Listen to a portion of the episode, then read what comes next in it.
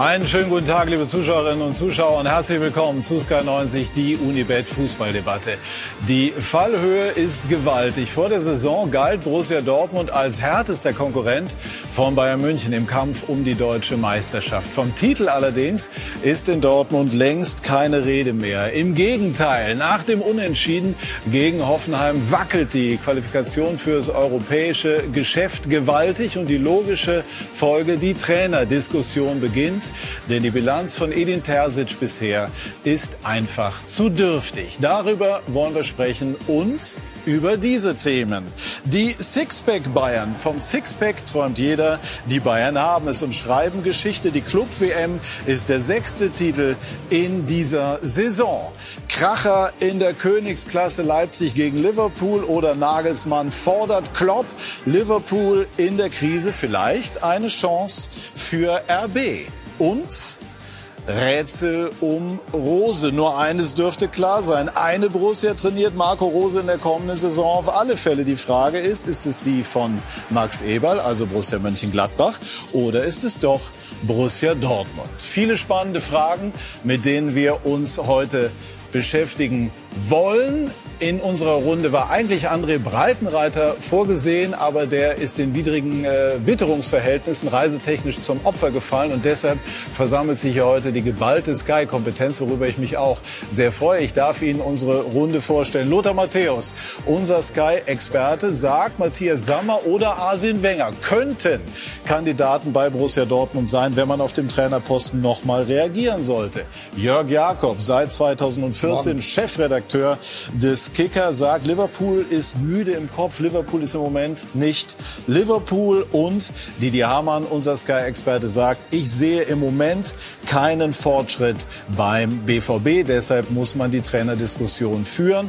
Und wir werden nachher unter anderem Lukas Klostermann von RB Leipzig zu uns in die Runde schalten, wenn wir über das Spiel der Leipziger gegen Liverpool sprechen wollen. Lothar, jetzt sprechen wir aber zunächst über äh, Borussia Dortmund. Äh, hat der BVB, haben die Bosse bei Edin Terzic schiefgelegen? Ja, äh, es hat nicht gezündet. Ne? Die Punkte fehlen. Die, Spiele sind schlechter geworden, meiner Meinung nach. Nicht mehr die Dominanz, die, die Dortmund auch unter Favre hatte. Er ist ein junger Trainer. Man konnte jetzt nicht erwarten, oder ich habe nicht erwartet, dass der jetzt auf einmal Dortmund äh, auf einen sicheren zweiten Platz führt oder ins Halbfinale der Champions League. Äh, er ist ein guter Mann auf seine Art und Weise gewesen, aber Bundesliga ist halt doch was anderes. Und äh, das sind schon andere Trainer, ich will nicht sagen gescheitert oder hatten ihre Schwierigkeiten, vor allem junge Trainer. Der eine hat es mal geschafft, die andere nicht. Natürlich war es ein Risiko, aber man weiß vielleicht schon mehr wie wir wissen, dass im Endeffekt in der neuen Saison ein neuer Trainer kommt.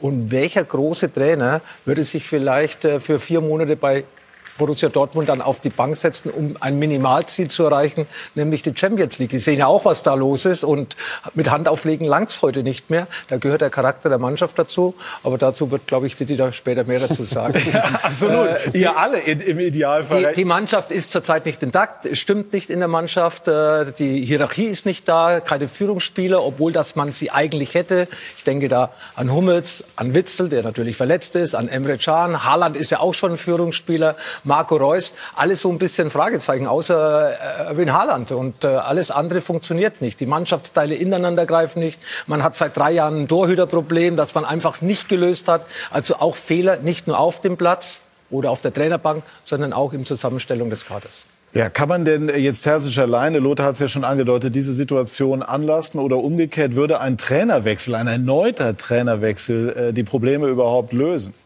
Nein, absolut nicht. Ich bin überzeugt davon, dass diese Wahl, Terzic äh, zur Nummer eins zu machen, begrenzt ist bis zum Saisonende. Und das jetzt zu ändern, wäre äh, äh, falsch.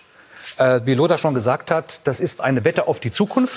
Nämlich auf den zukünftigen Trainer, der möglicherweise Rose heißt. Aber jetzt einen erfahrenen Trainer hinzuholen, geht gar nicht. Wenn man schon jemanden in petto hat für die neue Saison. Und es kommt auch eins dazu, Terzic kennt Dortmunder Spieler. Er ist ja nicht aus dem Nirgendwo gekommen, sondern er kennt Abläufe, er kennt einzelne Charaktere. So falsch ist es also nicht. Nur äh, er kriegt sie nicht in den Griff, diese doch sehr, sehr schwierig zu führende Mannschaft offenbar. Gut, aber 13 Spiele ähm, noch bis zum Saisonende. Also äh, ich meine, wenn man jetzt an Terzic festhielte und dann aber Gefahr läuft, sozusagen alles zu verspielen, wäre das ja auch ein enormes Risiko, Didi. Wie, wie schätzt du Kannst das du nicht machen. Kannst du nicht machen. Nee, du, äh, wir wissen in der jetzigen Situation, es gehen unheimliche Einnahmen verloren durch die äh, fehlenden äh, Sponsoreneinnahmen oder auch Zuschauereinnahmen. Und ich glaube, dass es schon essentiell ist für die, äh, für die Dortmunder, in die Champions League zu kommen. Weil ein Sancho will vielleicht weg. Wenn du nicht in die Champions League kommst, musst du vielleicht den Haaland auch im Sommer schon verkaufen. Das heißt, äh, ich bin nicht der Meinung, äh, dass du jetzt sagen kannst, wir gehen mit Terzic da jetzt weiter und wenn wir Siebter werden, werden wir Siebter und wenn wir es noch in die, in die Champions League schaffen, dann, dann, dann ist es natürlich noch besser. Ich glaube, die Frage musst du stellen. Die Frage wird sein, wen kannst du jetzt holen? Wer kommt für drei oder vier Monate? Ist das jemand, wo du sagst, der gibt uns eine bessere Chance als Terzic. Aber dass du die Frage im Präsidium oder im Vorstand stellen musst, steht für mich außer Frage. Das ist die Verantwortung der, äh, oder das ist äh, die Verantwortlichkeit äh, der Führungsriege. Und ich bin mir sicher, dass das auch diskutiert wird, weil so wie es im Moment ist, kann ich mir schwer vorstellen, dass die Dortmund unter die ersten vier kommen. Welcher Trainer gibt dir die Garantie, dass er äh, Spieler wie Holland, wie, wie Can, die Führungsspieler sein sollen, es nicht wirklich in Konsequenz sind, wie ein Reus, auf das Level zu heben, wo viele immer denken, da ist er, da ist er nämlich gar nicht. Wer gibt dir als anderer Trainer jetzt die Chance, dass, dass Dortmund es schafft, noch unter die Top 4 nee, zu also kommen? Also eine Garantie gibt es nicht. Aber Sie haben es gerade gesagt, Terzic kennt die Abläufe, kennt die Spieler. Vielleicht ist das genau das Problem. Weil die natürlich alle etwas negativ behaftet sind, weil es die letzten 18 Monate ging es stetig bergab. Und, und was ich ihm vorhalte, ist diese fehlende Klarheit, und diese, diese, äh, dieses fehlende Vertrauen in, in, in seine Stärke und auch Entscheidungen zu treffen. Und Marco Reus wurde gestern nach dem Spiel gefragt und hat gesagt, warum haben Sie nicht gespielt? Dann sagt er, ja, der Trainer hat mit mir gesprochen, wir haben eine englische Woche. Also der Trainer hat Marco Reus gesagt, er hat nicht gespielt, weil es eine englische Woche ist. Das mag so sein, nur es hat mit Sicherheit Gründe gegeben, warum ein Reus gestern nicht spielt. Und da muss halt jemand mal die Sachen ansprechen, ja. Und wenn du dir immer in die eigene Tasche lügst und nach dem Spiel sagst, na ja, es war jetzt nicht optimal, aber so schlecht war es auch nicht, dann fahren die Spieler gestern nach Hause und sagen, na ja, so schlecht haben wir nicht gespielt. Die haben gestern denselben Mist gespielt wie die Wochen vorher. Es gibt diese Expected Goals, das war gestern 1,5 Dortmund, 2,8 Hoffenheim. Das heißt, die hätten 1,3 Tore mehr schießen sollen nach den Chancen, die sie hatten. Nur Bebu hatte die falschen Schuhe an gestern. Sonst hätten sie gestern wieder verloren. Und er ist jetzt seit zweieinhalb Monaten, glaube ich, im Amt. Hummels sagt nach dem Spiel, naja, äh, in zwei Wochen erkennt man keine Handschrift. Nee, nee, er ist keine zwei Wochen hier, er ist zweieinhalb Monate hier. Und ich bin da bei Lothar. Der Fußball, den sie spielen, ist schlechter geworden und auch weniger erfolgreich geworden.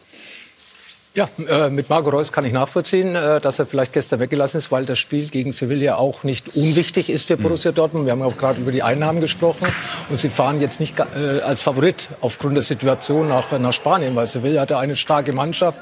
Ich glaube, wenn wir die letzten 10, 15 Jahre Sevilla verfolgen, die Europa League gewonnen, damals noch den UEFA Cup drei oder vier Mal, sind immer so die dritte, vierte Kraft im spanischen Fußball, sind jetzt auch nur ein oder zwei Punkte in der Barcelona. Also dann ist klar, dass auch mal ein Trainer rotiert, aber das kann man ja auch ganz klar äh, nach außen Stellung beziehen. Man muss eben oft mit den Problemen umgehen, wie es auch der FC Bayern macht, wenn es auch mal nicht so gut gelaufen ist. Und da erwarte ich mir eben auch von diesen Führungskräften, dass man nicht äh, das alleine stehen lässt, sondern dass man da auch mal erfahrene Leute wie Zorg, wie Kehl, wie Watzke, dass man da auch mal Stellung nimmt nach außen, sondern einfach auch mal sagen kann, das, was wir hier spielen, das mhm. ist nicht Borussia Dortmund-like. Da bin ich bei ihm. Äh, bei Watzke muss man sagen, er ist in den letzten Monaten sehr stark damit beschäftigt, alles Mögliche zu sortieren, was im geschäftlichen, was im operativen Bereich liegt. Er ist deutlich weiter von der Mannschaft weg, offensichtlich, als er das in der Vergangenheit war. Mhm. Das ist den Umständen geschuldet. Aber vollkommen richtig ist natürlich, dass ein Terzic noch nicht die Persönlichkeit ist, in der Öffentlichkeit mal klar zu sagen, warum Reus nicht spielt. Das ist ein Makel. Aber man muss sagen, ich habe einen Zorg, ich habe einen Kehl, ich habe als Parade einen Sammer, die durchaus äh, äh Zugkraft genug haben, auch in ihren Worten, äh, sich zu positionieren. Und deshalb sage ich auch, ein Terzic hat natürlich nicht die Erfolg, die man sich von ihm erhofft hat. Aber er ist auch nicht die Persönlichkeit, auf die ich jetzt alles schieben kann, sondern es müssen viele Kräfte wirken, um diese Mannschaft wieder in die Spur zu kriegen. Und ich glaube, das ist weniger eine Frage des taktischen Setups, sondern doch mehr eine Frage der, der viel zitierten Herangehensweise, ich will nicht sagen Mentalität, einiger Spieler in diesem Team. Lothar hat aber den Namen ja schon gespielt, die in Frage kämen, wenn man sich doch gegen Terzic entscheiden würde. Ein, ein Sammer, der gesundheitsbedingt eigentlich gesagt hat, er wolle das nicht. Glauben Sie, Lothar, dass es die Möglichkeit gäbe, ihn doch für eine kurze Zeit von etwas anderem zu überzeugen? Also ich weiß, dass die Dortmund-Fans ihn gern sehen würden. Ich weiß, dass auch einige Sponsoren ihn gerne sehen würden auf der Trainerbank. Aber ich habe mich auch mit Matthias in den letzten Jahren ein paar Mal unterhalten. Ich glaube, er hat damit abgeschlossen. Er will nicht mehr da in die Verantwortung gehen. Er will sich nicht mehr den Druck ausgeben. Und deswegen glaube ich, dass der Name super, super klingen würde für Borussia Dortmund und Hoffnung geben würde. Aber ich glaube nicht, dass es macht. Und Wenger? Ja, ich habe auch Arsene Wenger gestern ins Spiel gebracht. Äh, wie vorher schon gesagt, er ist ein Trainer, der immer, wenn große Mannschaften was äh, ein Trainerproblem hatten oder eine Trainerdiskussion, dann war Arsene Wenger immer dabei. Er sitzt aber bei der FIFA ganz fest im Sattel, hat er auch einen ruhigen Job. Und ich wüsste nicht oder ich könnte mir nicht vorstellen, dass er das für drei, vier Monate sich antun wird, nach Dortmund zu gehen. Er sieht die, die Probleme ja auch, die in Dortmund da sind und äh, dann lieber schon ein bisschen das Leben genießen, auch wenn ihm der Fußball, der aktive Fußball, dieser, dieser Geruch des Stadions fehlt fehlt. Aber auch da sehe ich eher den Finger nach unten, dass er sich äh, das antun würde. Er wird ja ganz große Namen gespielt, Lothar. Also äh, gibt dir vollkommen recht. Also äh, ein Arsene Wenger ist kein Feuerwehrmann. Entschuldigung, das ist kein, äh, kein Neuroder. Auch ein Vilas Boas würde nach Dortmund kommen, dann, wenn er eine Perspektive hat für die nächsten Jahre. Also das ist ja gleich, gerade das Dilemma, was die Dortmunder gerade zu haben scheinen, dass sie einen großen Trainer brauchen für die Zukunft und jetzt in einer Situation sind, wo sie die Zukunft in der Champions League in der Champions League möglicherweise gar nicht haben. Und nur zur Erläuterung für die wenigen, die es nicht wissen, eben kolportiert wird oder gemutmaßt wird, dass Marco Rose dann in der kommenden Saison als Trainer übernehmen könnte. Wenn das so wäre, dann wäre es natürlich schwierig, jetzt einen Trainer zu holen, der möglicherweise großen Erfolg hätte und der dann wieder gehen müsste. Ja, Genau, das ist der Punkt. ja, also ein klassisches Dilemma, eine Zwickmühle könnte ja, aber, man aber auch mir sagen. fehlt auch da das Rückgrat. Die Dortmunder brauchen sich doch nicht kleiner machen, wie sie wirklich sind. Und das mit Rose, das geht jetzt wie lange? Seit vier, sechs, acht Wochen. Da muss ich doch als Borussia Dortmund einmal sagen, Marco Rose, wir wollen Sie haben. Aber bitte sagen Sie uns bis Montag oder bis Mittwoch Bescheid. Wir müssen planen, wir müssen Bescheid wissen. Und das ist, das passt genau in das ganze Bild, diese, dieses, dieses Rumgeeier. Genauso spielen Sie Fußball, dass dann nie mal einer die, die Sachen die passieren auf dem Platz, klar anspricht. Und bei den Hummels, den ich sehr schätze, gestern nach dem Spiel sagt, naja, äh, wir machen sehr viele Sachen besser, dann fehlt mir da die Selbstkritik. Ja? Und, und, Aber und das nur ist, einmal eingeworfen, im ganzen, im ganzen Verein ist das so, dass keine bei, bei Hummels einmal eingeworfen. Kann es nicht einfach sein, dass Hummels tatsächlich davon in dem Moment überzeugt ist? Ich habe ihn oft interviewt und ich nehme ihn immer so wahr, dass er bereit ist, eine Meinung zu äußern, auch wenn sie nicht populär ist. Vielleicht glaubt er da ja wirklich in dem Moment dran. Er hat, er hat ja auch gesagt, es werden sich einige Leute werden Abbitte leisten, die jetzt die letzten zwei, drei Wochen Sachen erzählt haben, wenn sie sehen, was die nächsten Wochen oder Monate passieren wird. Ich, ich will ihm da jetzt nichts vorwerfen oder unterstellen, dass er irgendwas sagt, was er nicht denkt oder glaubt. Nur, wenn du die Spiele anschaust der letzten Woche, und ich habe sie regelmäßig gesehen, auch in der Champions League, dann ist das ein, eine, vom Niveau her ist das weit unter Standard und sie haben Ausschläge nach oben. Als klasse Mannschaft hast du mal einen Ausschlag nach unten. Das kannst du mal verkraften. Ne? Im Moment ist es so, dass sie Ausschläge nach oben haben wie die zweite Halbzeit in Leipzig. Aber äh, dass, dass er das im Moment so einschätzt, wundert mich. Warum er das so einschätzt, warum er das so sieht, das äh, weiß nur er. Aber ähm, dass, dass Sachen nicht okay sind in Dortmund, ich glaube, das sieht jeder. Lothar, einmal etwas ketzerisch gefragt, angesichts der Leistung von Hummels zuletzt und auch angesichts dessen, dass er doch bei vielen Gegentoren mit im Spiel ist. Könnte sich die Diskussion Hummels zurück in die Nationalmannschaft im Moment auf geradezu natürliche Art und Weise erledigen? Ja, die Leistung von Hummels, die war schon wesentlich stärker, vor allem in der Hinrunde. Da war er der Fels in der Brandung, hat ja auch nicht alles funktioniert. Sancho funktioniert jetzt besser. Der war in den ersten zehn Spielen eigentlich gar nicht da. Kein Assist, kein Tor gemacht. Jetzt trifft er zumindest und äh, ist wieder auf dem Platz präsent. Und Hummels hat natürlich nicht die Qualität und äh, er hat das, das Ruder auch ein bisschen aus der Hand gegeben. Er war ja früher der Organisator, alles hat auf ihn gehört. Man fühlt, dass er sich vielleicht ein bisschen mehr mit sich zu kämpfen mhm. hat, dass er sich nicht mehr auf das Gesamte äh, konzentrieren kann. Und er ist zurzeit nicht in der Form, wo ich sagen würde, ja, der würde unbedingt helfen, aber das sind Schwankungen. Vielleicht stabilisiert er sich wieder. Man weiß, wie stark er ist, welche Leistung er bringen kann, welche Persönlichkeit er ist. Aber er muss natürlich erstmal für sich selbst zufrieden sein, muss selbst seine Leistung abrufen, um dann eben das Gesamte auch mhm. mit in die Hand zu nehmen. Dass er die grundsätzliche Qualität hat, ist unbestritten, das ist ganz klar. Aber was glauben Sie in dieser Diskussion Hummels Nationalmannschaft? Ich glaube, die Diskussion stellt sich nicht. Zunächst einmal. Und zum anderen äh, hat, äh, wie wir gerade besprechen, Mats Hummels gerade ganz andere Aufgaben und Prioritäten. Wenn er sich auch so positiv äußert, ist das auch ein Zeichen von Führung.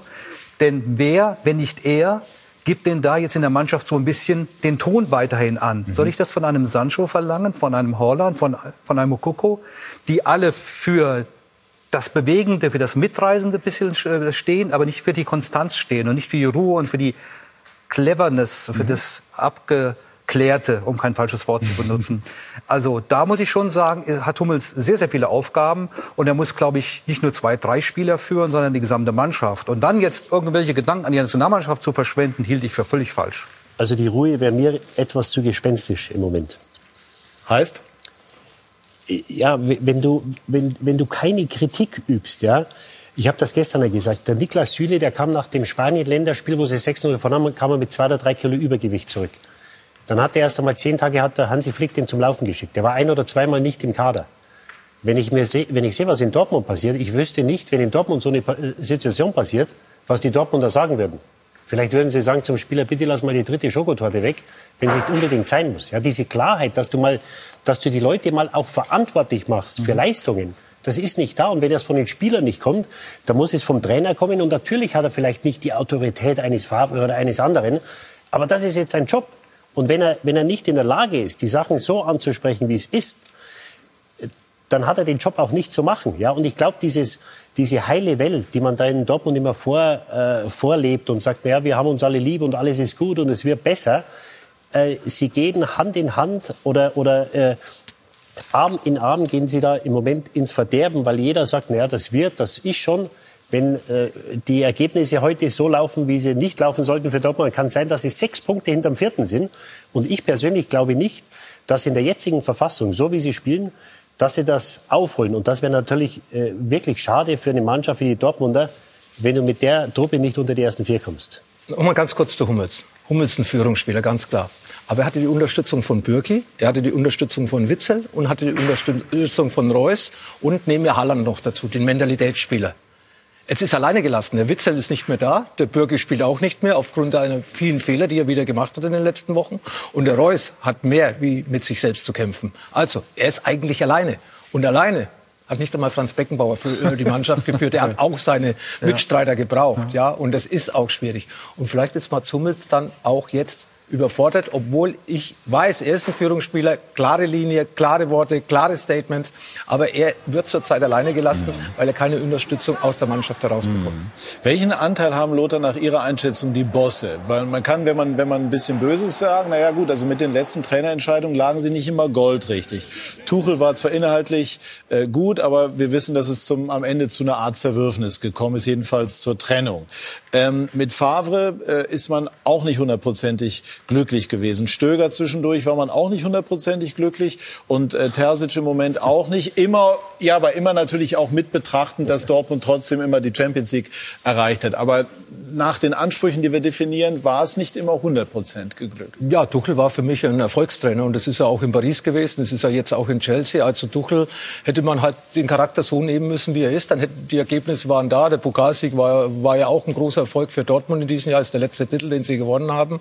Ja, vielleicht hat man sich dann hätte man sich zusammensetzen sollen. Vielleicht hätte man mal äh, Klarheit sorgen sollen. Aber Tuchel ist Tuchel und so muss man ihn nehmen. Und wo er dann trainiert hat, war ja eigentlich Erfolg da von dieser Seite her würde ich sagen, war das ein Fehler, vielleicht äh, ihn aufgrund anderer Umstände äh, vielleicht wegzuschicken, gehen zu lassen, etc. etc. Ja, sie hatten äh, nicht das glücklichste. Favre hat seine Qualitäten, aber hat vielleicht charakterlich nicht so zu Dortmund gepasst, wie sie sich das vorgestellt haben. Aber er hat die Punkte geholt. Er war eigentlich immer die zweite Kraft im deutschen Fußball. Hat sie auch in das Viertelfinale der Champions League geführt. Ja, mehr ist in Dortmund auch international nicht drin, wenn ich die internationale Konkurrenz anschaue aus Spanien, Italien und England. Das ist eben die Normalität. Und ab und zu muss man sich auch mit der Normalität eben zufrieden geben. Und äh, Favre, wie gesagt, äh, auch da immer wieder mal das wichtige Spiel verloren, dass wir gehofft haben, dass er gewinnt. Ob es ein Pokal war, Champions League nach dem Heimerfolg gegen Paris, vielleicht aus auswärts das Ergebnis holen. Da hat ihm dann vielleicht der letzte Schritt gefehlt. Aber es waren gute Trainer da. Aber im Endeffekt hängt immer noch der Name Klopp ganz oben drüber. Und äh, man sollte da ein bisschen wegkommen. Und dann, glaube ich, haben es auch die Trainer einfach in Dortmund. Ja, Jürgen Klopp, der im Moment in Liverpool auch, sagen wir mal, eine Delle erlebt, werden wir nachher drüber sprechen. Wir haben das jetzt versucht so zu analysieren. Wir haben es auch am Trainer festgemacht. Aber es ist immer auch so, Didier Hamann hat mehrfach auch schon im Rahmen unserer Sendung gesagt, diese Mannschaft läuft Gefahr, nicht mehr trainierbar zu werden. Wie groß ist der Anteil der Mannschaft an dieser Krise? Die sich ja in gewisser Form jetzt immer auch gefühlt ein bisschen hinter dem Trainer und der Diskussion darüber verstecken kann. Nochmal, wenn du jetzt die Frage stellst, wer hat Schuld an der derzeitigen Krise, wenn man so nennen will, BVB, dann ist der Terzic der Letzte. Neben den Verantwortlichen, die rund um die Mannschaft arbeiten und, der Mann, und, und die Mannschaft selbst. Terzic ist in dieser Kette das schwächste Glied. Der ist am kürzesten da in verantwortlicher Position. Und bei dieser Mannschaft, vielleicht äh, sagt die, es ist zu, zu, zu, zu weich wieder gedacht. Aber wer ist denn in dieser Mannschaft der Überflieger? In welchem Alter stecken die Jungs denn? Soll Sancho jetzt eine Mannschaft tragen? Der hat die Qualitäten dazu. Ein Haaland sowieso, ein Brecher ist der Typ, gar keine Frage. Aber sind das die Charaktere, die schon so gewachsen sind, jetzt das Feld in der Bundesliga nochmal aufzuräumen und dann Sevilla voll die Stirn zu, äh, zu bieten? Ich glaube, dass man dieser Mannschaft möglicherweise auch in der jüngeren Vergangenheit zu viel zugetraut hat, dass die noch gar nicht so weit ist. Wenn zum Beispiel sogenannte Führungsspieler wie, wie Chan, auch Meunier, Witzel fällt jetzt aus, auch nicht die große Achse bilden bisher, die man sich möglicherweise äh, äh, gewünscht hat von der Persönlichkeit. Mhm. Und eins noch dazu bitte, bei aller Liebe, aber Marco Reus, der Kapitän des BVB, wurde nie wirklich zu, dem, zu der ganz großen Führungspersönlichkeit, die man sich erhofft hat. Er war gut für das weltweite Marketing. Er ist ein wunderbarer Fußballspieler, aber allein schon durch seine Verletzungsanfälligkeit hat er, glaube ich, nicht die ganz große Stabilität als Persönlichkeit rüberbringen können, die man sich für so eine Top-Mannschaft in Europa eigentlich wünscht. Wir sind schon in der Nachspielzeit, deshalb abschließend ganz kurz die Prognose. Was wird passieren in Dortmund? Wird es ruhig bleiben in der Trainerfrage, Didi, oder glauben Sie, es tut sich was? Äh, das wird mit Sicherheit diskutiert. Ob Sie jemanden finden, weiß ich nicht. Äh, die Wahrnehmung, die Sie gerade sagen, äh, ich, ich glaube, dass die Mannschaft sehr viel besser ist. Da man einen Delaney noch nicht erwähnt, einen Hazard, einen Brandt, die sich einfach nicht weiterentwickelt haben. Und man hat einfach die Trainer zu wenig geschützt in den letzten Jahren, seit Klopp weg ist. Das ist klar, man hat den, den Spielern immer wieder Alibis gegeben. Da hat man eine Situation kreiert, dass es so weit kommt, wie es jetzt gekommen ist, was ja eigentlich vor, vor acht oder neun Monaten am Start der Saison undenkbar war. Und die Trainerdiskussion wird mit sicherweise äh, diskutiert. Ob es zum Wechsel kommt, ich weiß es nicht, aber ausgeschlossen ist es, glaube ich, nicht. Ich würde jetzt als Trainer in Dortmund auf 14, 15 Spieler setzen und der Rest muss ich mal hinten anstellen. Sie hatten die Chance in den letzten acht Wochen unter diesem Trainer äh, sich zu zeigen. Einfach 14, 15 Spieler das Vertrauen geben. Hat Hansi Flick übrigens auch gemacht, äh, wie er als Trainer angefangen hat. Hat Erfolg gewirkt. Dann wissen die 15 zumindest, wie sie dran sind. Emre Can weiß ja gar nicht, wo er spielen soll. Mal hinten, mal vorne, mal, mal im Mittelfeld. Immer wieder diese Verschiebungen, immer wieder diese Unsicherheit. Die Mannschaft braucht Sicherheit, weil sie die eben durch die Ergebnisse nicht hat. 14, 15 Spieler fokussieren als Trainer und zu sagen, das sind meine ersten 15 und die anderen, ihr habt euch erst mal richtig zu beweisen. Hansi Flick ist ein sehr gutes Stichwort, denn jetzt wollen wir sprechen oder gleich wollen wir sprechen über die Bayern, die Vereinshistorie geschrieben haben und deshalb waren auch die Gratulanten ganz, ganz prominent. Gleich mehr dazu bei SK90, die Unibet Fußballdebatte. Big congratulations to all Bayer family for this incredible success. You are the second team to win the six titles in a row. So before it was another team, it was Barcelona. So maybe I can call Messi and company and we can play for the seventh title. So tell me when and where and we will be there. Congratulations again to your family. Mia San Mia.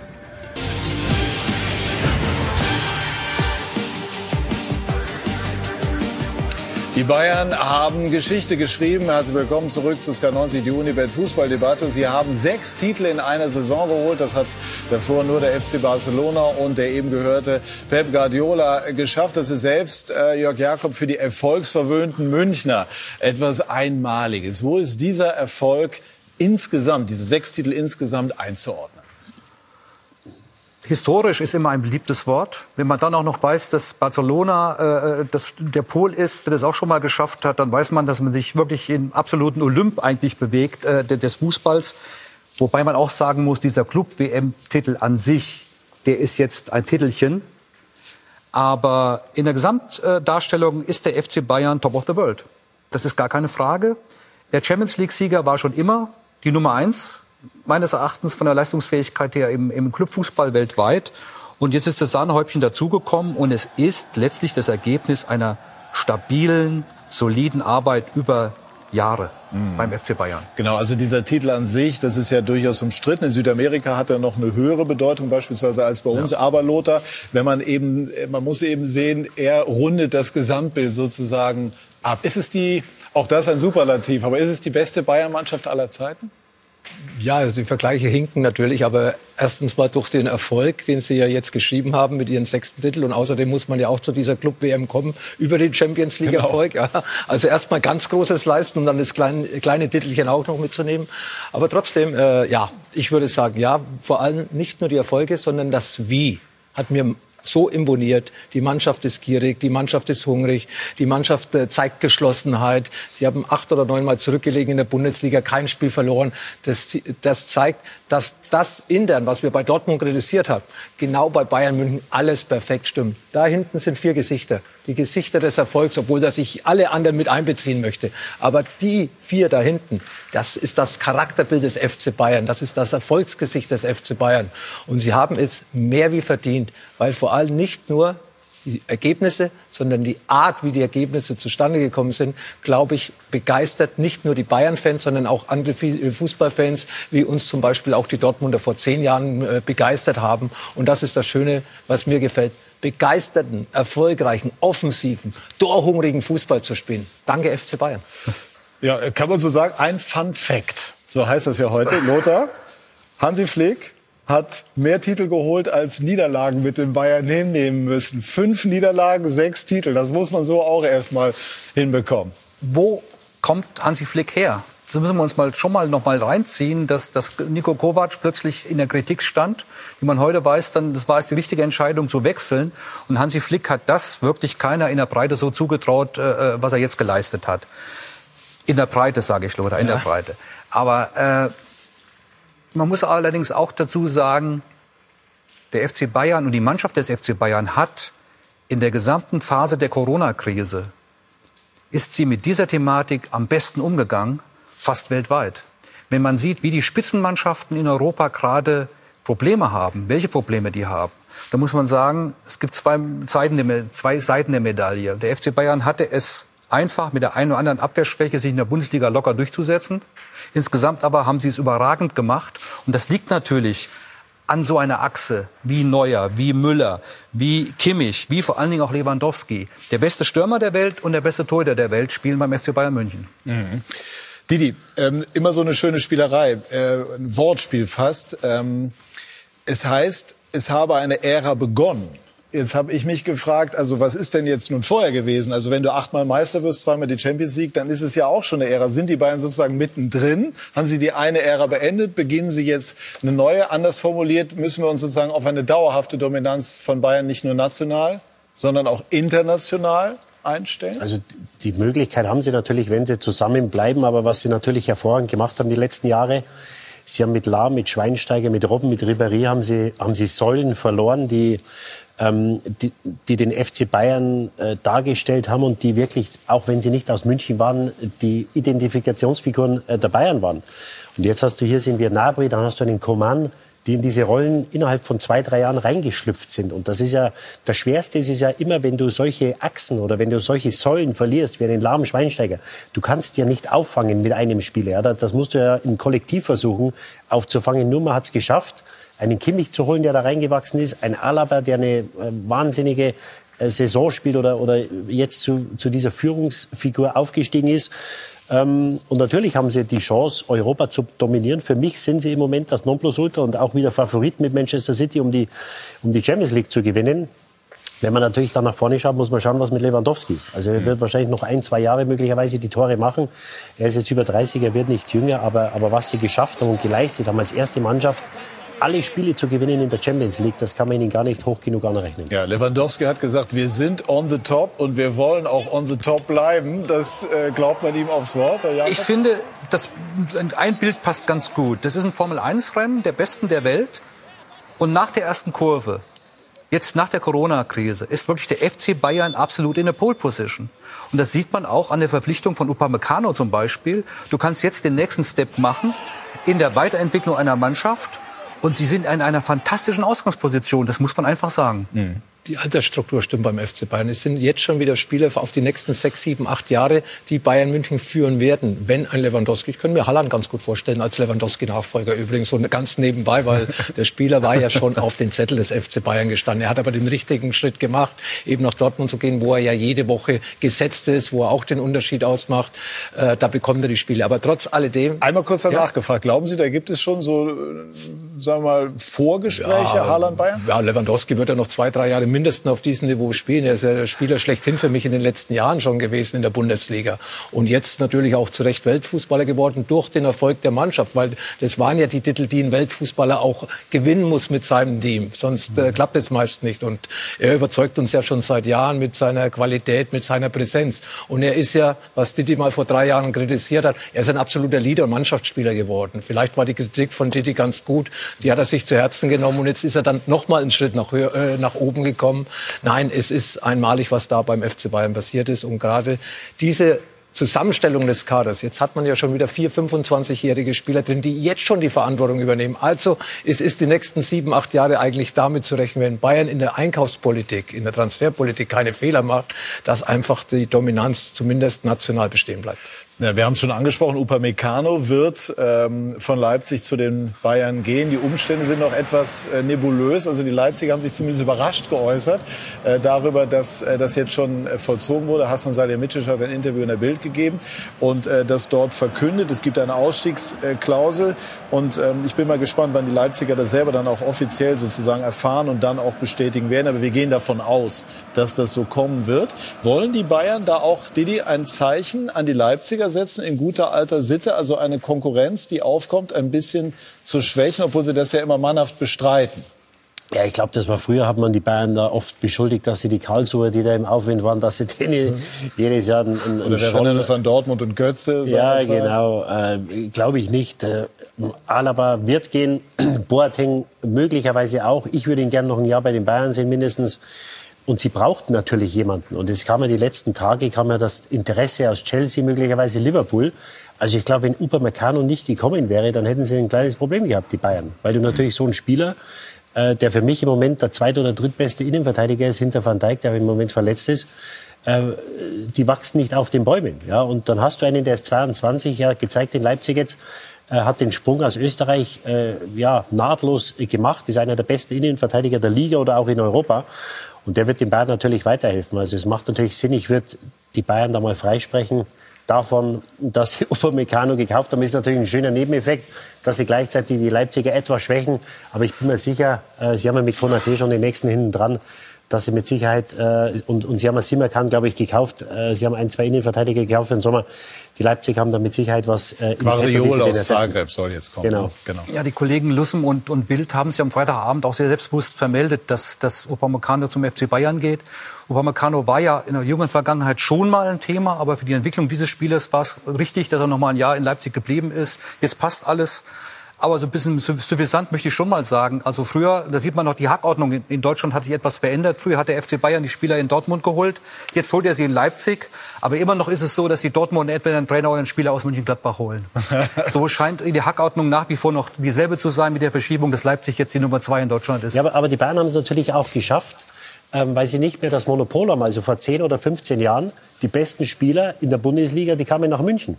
Ja, neun von zehn Spielern, die kamen nach München. Heute geht ein Havertz nach England, ein Timo Werner geht nach England, ein Sané geht nach England. Das heißt, dieses Monopol haben sie nicht mehr. Trotzdem haben sie es geschafft, immer wieder diese Spieler zu bekommen. Und deswegen ist es natürlich ein Riesenkuh, einen Upamecano jetzt mit 22 für 40 oder 42 Millionen, der Marktwert ist, glaube ich, im Moment knapp das Doppelte, jetzt nach München zu holen.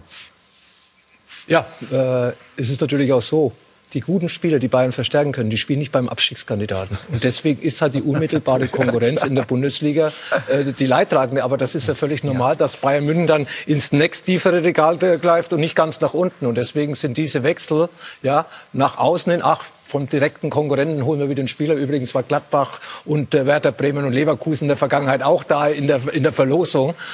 Äh, es ist so, dass eben die besten Spieler in Dortmund, in Leipzig, in äh, Leverkusen oder dann eben vielleicht auch mal München-Gladbach mit Neuhaus ist ja auch so einer so ein bisschen in der Diskussion, der vielleicht bei den Bayern gut zu Gesichte stehen würde in der, in der ja. Zukunft. Das ist eigentlich ein ganz normaler Vorgang, dass man dann eben meistens beim direkten Konkurrent in den Einkaufskorb den Spieler reindrehen. Das ist, das ist, das ist, ist ein normaler Vorgang, aber bemerkenswert ist trotzdem, dass der FC Bayern sich jetzt diesen Spieler sichern kann und der Spieler auch dorthin gehen möchte, das als richtigen nächsten Schritt sieht, obwohl Liverpool eher weniger, eher nicht, aber Chelsea auch dran war. Mhm. Und wenn man weiß, dass Chelsea fast das Doppelte an Gehaltsstruktur hat als Borussia Dortmund zum Beispiel, dann weiß man, in welchen, welchem Teich die, die Bayern gerade fischen. Womit ich nicht sagen will, dass die Bayern in Gänze so viel bezahlen wie Chelsea. Nur es gibt wenige, die in diesen Zeiten richtig gute, kluge und teure Transfers machen können. Und das zeichnet eben diesen Upamecano-Transfer auch aus.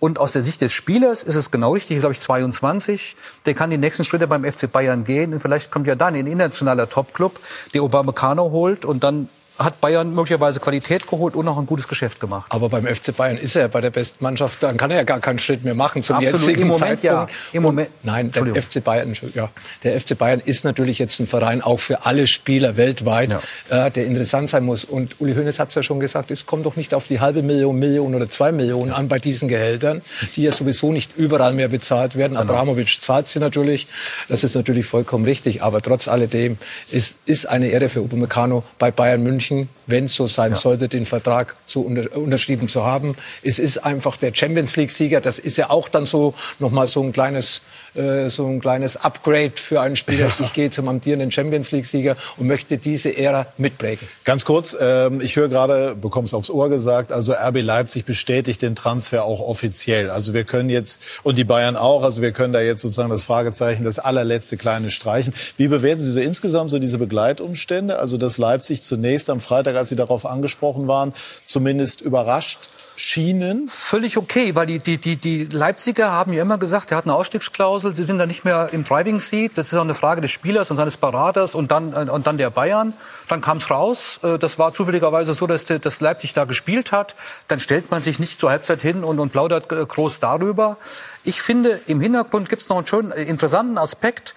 Ähm, die Beraterseite Upamecano hatte seit der Ära Toni Kroos beim FC Bayern nicht immer das beste Verhältnis zum FC Bayern. Wurde Berater zumindest Bayern, Struth, Struth, Fall, ja. Struth, zumindest beiden Parteien immer nachgesagt. Aber die Botschaften sind ja jetzt die, dass beide Seiten sehr professionell, sehr vernünftig miteinander agiert haben. Und ich würde in dem Kontext, wie er es gesagt hat, auch sagen, das ist der genau richtige Schritt für diesen Spieler. Mhm. Ist das auch ein Erfolg für Hassan Salihamidzic? Absolut, absolut. Weil, wie, wie gerade gesagt, wenn sie ihn nicht bekommen hätten, dann äh, hätten sie, glaube ich, ein kleines Problem gehabt. Weil du musst mindestens einen holen, vielleicht sogar zwei. Süle ist in der Kritik. Muss man mal schauen, wie es mit ihm weitergeht.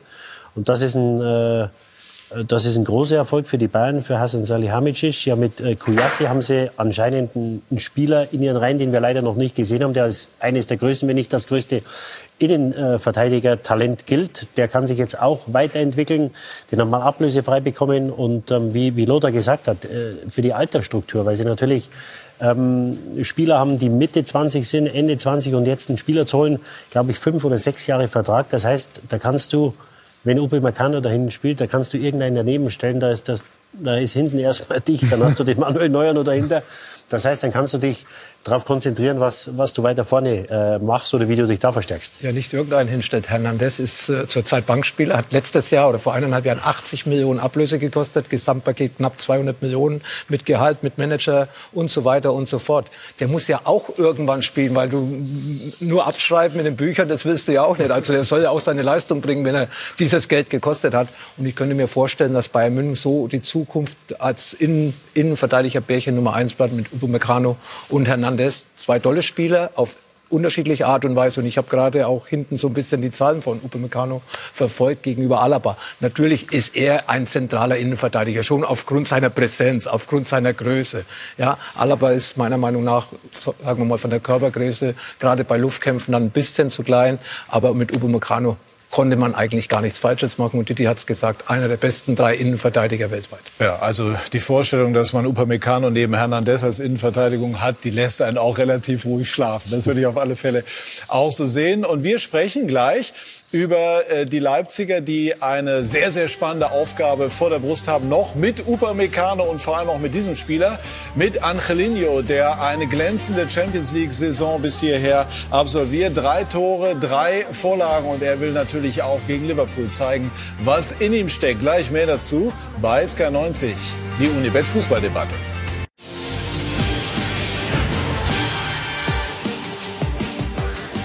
Wir sind zurück bei SK90, die Unibet Fußballdebatte und die Gespräche so hier abseits während der Pausen sind ähm, oft mindestens genauso spannend wie das, was wir in der Sendung besprechen. Und da gab es noch mal einen Ansatz, den ich kurz aufgreifen möchte. Lothar, wir haben über die Innenverteidiger bei den Bayern gesprochen. Süle ist auch schon genannt worden. Es soll Interesse, hört man immer wieder mal aus England geben. Ähm, welcher Move könnte da für die Bayern sinnvoll sein, nach Ihrer Einschätzung? Ich habe es gerade gesagt in der Pause. Also Süle, wenn Interesse aus England da ist und bei Bayern hat man ja gehört, sind sie sie nicht so hundertprozentig zufrieden mit ihm. Er bringt Geld. Und Karl-Heinz Rummenigge hat ja gesagt, das Geld sitzt auch beim FC Bayern nicht mehr so, wie es vielleicht noch vor der Pandemie äh, da war. Äh, Boateng verlängern, Süle gehen lassen, nimmt man vielleicht 30, 40 Millionen ein und kann sich noch auf einer anderen Position verstärken, weil Innenverteidiger hat man genügend, wie man gehört hat, hat man vier, fünf. Wenn Süle gehen will, hat noch ein Jahr Vertrag. Wenn er nicht verlängert, wird er gehen, weil sie wollten keinen zweiten Alaba-Dilemma mehr haben mhm. bei Bayern München. Also Süle verkaufen, Geld einnehmen, Boateng verlängern, ich glaube, Boateng kann man sich immer darauf verlassen, auch als Backup. Aber er wird uns auch da wieder überraschen. Mit ihm hat er auch schon keiner mehr gerechnet, war abgeschrieben. Also wäre vielleicht auch ein Move, den Bayern München so im Hinterkopf hat oder vielleicht schon ein bisschen so darauf spekuliert, äh, nochmal eine Einnahmequelle zu bekommen. Ganz kurz Didi dazu, der den englischen Markt auch sehr gut kennt. Ja, ja, die, die Engländer sind heiß auf den Süle. Die wollen große Schränke, große Innenverteidiger, was, was Süle ist und äh, ein, auch ein Upe Meccano, so gut wie er ist, und ein Kuyasi, die müssen natürlich noch geführt werden. Das sind zwei sehr junge Spieler und da, glaube ich, wäre Boateng Gold wert, wenn er neben den beiden da äh, das eine oder andere ihnen mitgeben könnte. Und die Engländer, das, das weiß ich, die äh, Alaba zum Beispiel war Liverpool zu klein. Also Liverpool hat gesagt, er ist uns ein paar Zentimeter zu klein, mhm. weil natürlich die Kopfballstärke noch mehr gefragt ist in England, weil es körperbetonteres Spiel ist, weil natürlich mehr Bälle in 16er fliegen.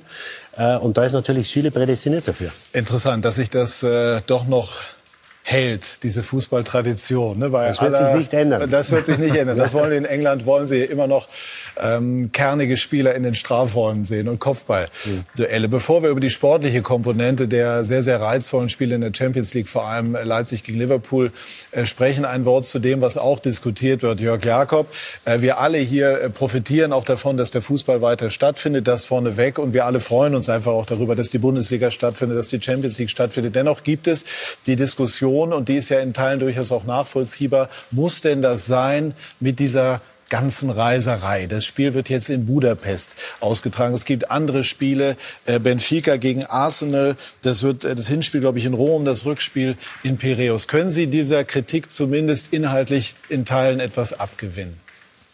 Die Kritik muss man annehmen, der muss man sich stellen.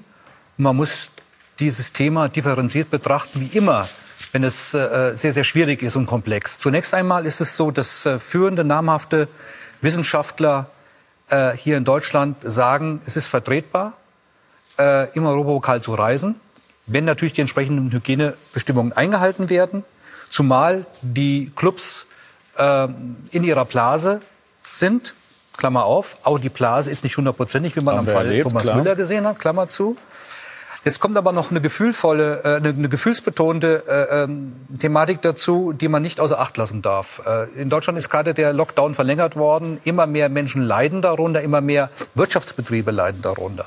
Das heißt, in solch einer Phase schwindet auch das Verständnis dann dafür, dass ausgerechnet der Profifußball und auch andere Profisportarten, das muss man auch sagen, nicht nur der Profifußball, gewisse Sonderrechte hat. Und dann darf man schon die Frage stellen, ob denn alles durchgezogen werden muss, was durchgezogen werden darf.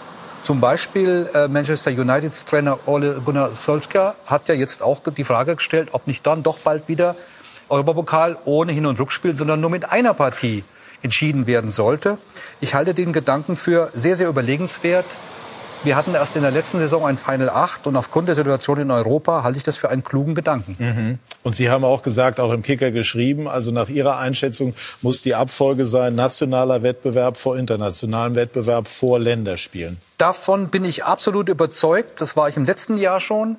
Ähm, und ähm, wir müssen doch alle zur Kenntnis nehmen, dass die europäischen Clubs in ihrer Blase so weit organisiert sind, dass äh, es vertretbar ist und dass wir äh, ein Durcheinander hatten und auch viele Fälle hatten, als äh, in der letzten Länderspielpause die Profis aus Europa kreuz und quer durch die Welt geflogen sind. Mhm. Und da muss man wirklich die Frage stellen, was hat Priorität? Und wenn ich mich einschränken muss im Fußball, und das sollte, dann schränke ich mich doch zunächst einmal bei den Länderspielen ein, dann möglicherweise im Wettbewerbsformat im Europapokal, wobei ich die Auswärtstorregel jetzt überhaupt nicht mehr nachvollziehen kann, ehrlich gesagt und gebe den nationalen Ligen absolute Priorität. Mhm. Wie sehen Sie es, Lothar? Jetzt, äh, das Spiel ja auch der Leipziger wird in Budapest, das kennen Sie sehr gut ausgetragen. Wie, wie schätzen Sie da die Situation Budapest an? mittlerweile die Hauptstadt des europäischen Fußballs. Nicht nur Leipzig spielt dort, auch München-Gladbach ja. hat das Heimspiel gegen ja. Man City. Und Leipzig hatte irgendwo ein Heimspiel. Spielen ja drei ungarische Nationalspieler bei, bei RB. Und äh, natürlich freut sich Budapest auf dieses Spiel. Äh, haben ein wunderschönes Stadion, haben tolle Hotels, aber wie gesagt, das Wichtige ist eben, dass sie in ihrer Bubble leben. Deswegen auch die Länderspiele, da kommen ja auch viele Bubbles zusammen und dann wieder in einer anderen Bubble zu, zu sein. Also das äh, sind ganz sicher Gedanken, die man durchspielen muss, die man diskutieren muss, ob man dann eben auch solche äh, Spiele wie Achtelfinale, Viertelfinale mhm. als ein Spiel durchgehen lässt, vielleicht beim, beim Tabellenführer das Spiel macht oder dann eben auch auf neutralem Boden, sind ganz sicher gute Ansätze, um das Risiko zu minimieren. Mhm. Didi? Ja, das ist, das ist es auch und da, was Lothar gerade sagt, dass du das, das Risiko minimierst. Und nochmal, wir haben ja, dass es Kritik von Teilen der Bevölkerung gibt, das ist ja ganz klar. Und das ist ja, ist ja auch okay so. Dafür sind wir in der Demokratie, dass die Leute ihre Meinung haben und auch kundtun. Und da muss man sich damit kritisch auseinandersetzen. Und was man natürlich zur Verteidigung des Fußballs sagen muss, wir hatten jetzt den Fall Thomas Müller, aber wenn diese Reisen im Europapokal waren, dann hat man kaum Ansteckungen äh, gehabt in der, in der Vergangenheit. Mhm. Natürlich ist es zu überlegen, um das Risiko, Risiko zu minimieren, ab der nächsten Runde dann wieder so ein Final 8 Turnier zu spielen in einer Stadt. Ob das wieder in Lissabon ist oder was anderes, äh, in einer anderen Stadt muss man sehen. Ähm, um eben da äh, so wenig wie möglich zu reisen. Aber ich glaube, dass der Fußball auch äh, vielen Leuten ein Stück weit Halt gegeben hat, weil es ist ja nichts passiert in den letzten also wir waren hier gesessen, glaube ich, haben eine Sondersendung gehabt. Das ist jetzt ein Jahr her und, und der Fußball hat ein Hygienekonzept erarbeitet. Da waren die Deutschen vorne dran, äh, Christian Seifert und die DFL. Und nochmal, es hat ja ist ja kaum was passiert. Man hat einzelne Fälle gehabt und die meisten Fälle sind passiert, wenn jeder von der Mannschaft zur Nationalmannschaft gereist ist und wenn sie mit, mit anderen Leuten Kontakt hatten. Und ich glaube, dass der Fußball da wirklich eine Vorbildfunktion auch hatte, dass er vielen Leuten auch Hoffnung gab und auch immer noch gibt, dass man sagt, es wird jetzt besser und vielleicht sind wir jetzt ich hoffe auch durchs Gröbste durch. Und jetzt muss man mal schauen, wie es mit den Impfungen weitergeht ob man dann ein Final 8 Turnier spielt oder dann wieder reisen kann in, in vier, sechs, acht Wochen, das muss man sehen. Aber auf alle Fälle hat der Fußball da, glaube ich, auch viel Gutes für die Leute bewirkt. Gar keine Frage. Er war ein Vorbild auch für andere Sportarten. Und wirklich bemerkenswert ist doch immer, dass wir gerade auch im Wintersport ständig Großereignisse haben. Wir haben eine Bob-WM, wir haben Biathlon, wir haben alles Mögliche, auch wo internationale Sportler reisen. Aber es wird so sein, auch in Zukunft, dass der Fußball, solange er so populär ist, immer das Thema ist, auf das sich alle richten. Und da steht er einfach im Fokus. Und wenn sich die öffentliche Meinung so bildet, dass sie zu kippen droht, dann muss man sich als Fußball auch mal notgedrungen die Frage stellen, muss ich alleine wegen der öffentlichen Meinung und weil die Politik auch die komplette Unterstützung nicht geben kann, aufgrund der öffentlichen Meinung. Nicht manchmal etwas weniger machen, um nicht auf Sicht zu viele Sympathien zu verlieren. Ja, grundsätzlich ist es ja, glaube ich, auch so, dass der Fußball einfach auch so eine Diskussion aushalten muss. Sie sind ja in der Taskforce Fußball. Da geht es ja auch um die gesellschaftliche Verankerung des Fußballs. Der Fußball reklamiert zu Recht, glaube ich, auch eine gesellschaftliche Kraft für sich. Das heißt aber auch, dass er in solchen Diskussionen natürlich auch das Für und Wider einfach auch aushalten muss, um dann auch seine Akzeptanz in gewisser Form dann auch äh, weiterhin zu behalten. Ähm, einmal der, dieser, dieser Seitenschritt zu dieser Taskforce. Sind solche Themen dort auch angeklungen? Also die Verankerung, die Akzeptanz des Fußballs. Wie muss sich der Profifußball, wenn es den in Gänze überhaupt gibt, verhalten, um weiter auch von den Leuten so beachtet und auch respektiert und geliebt zu werden? Das Thema gesellschaftliche Verankerung und Verantwortungsbewusstsein war eines der größten Themen überhaupt und ist es nach wie vor bei den Überlegungen, wie sich der Profifußball, wie sich die Bundesliga für die Zukunft auch aufstellt. Und dazu gehört natürlich auch ernst zu nehmen, dass es Signale von einer Entfremdung auch schon gibt, nämlich dass eben die Gesellschaft manches nicht mehr verstehen kann, wenn die abgehobenen Profifußball es übertreiben mit ihren Sonderrechten. Da muss man sich entsprechend verhalten und muss wirklich auch entsprechende Maßnahmen äh, ähm, ziehen. Und nochmal, ähm, dieses Thema, wie kommt es in der Öffentlichkeit an, wenn ich mich auch entsprechend übertrieben äußere, ist manchmal viel gefährlicher als eine Infektion in 14 Tagen. Es gibt viele gesellschaftliche Bereiche in Deutschland, die zurzeit möglicherweise, auf, wenn, sie, wenn sie stattfinden, mehr äh, äh, Virusträger sind als der Profifußball in seiner Bubble.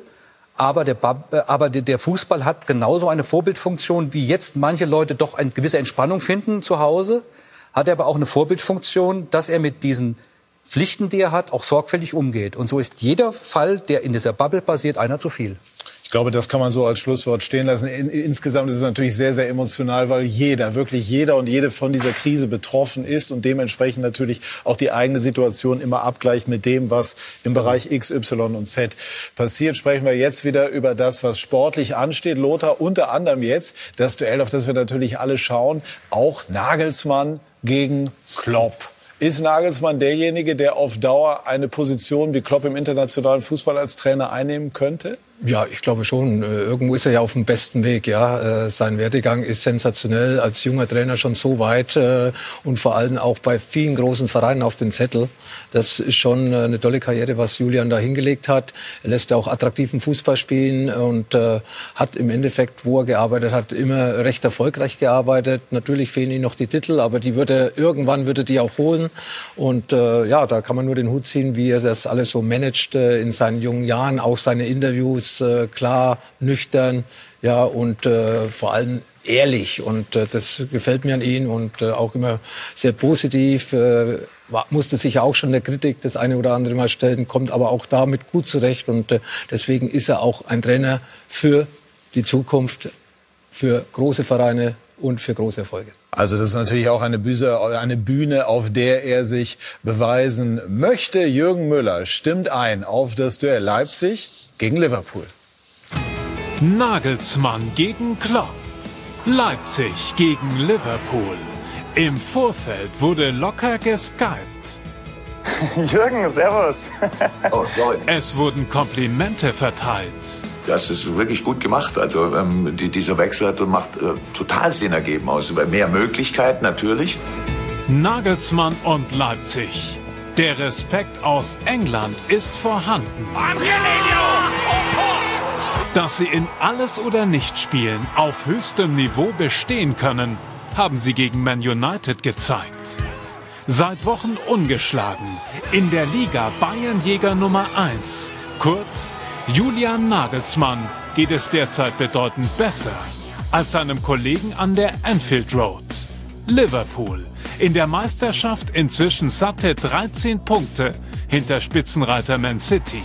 Hinten fehlt der verletzte Van Dijk an allen Ecken und Enden. Das ist natürlich eine, also keine, keine Zeit, wo wir irgendwie, wo man jetzt denkt, also besser könnte es nicht sein.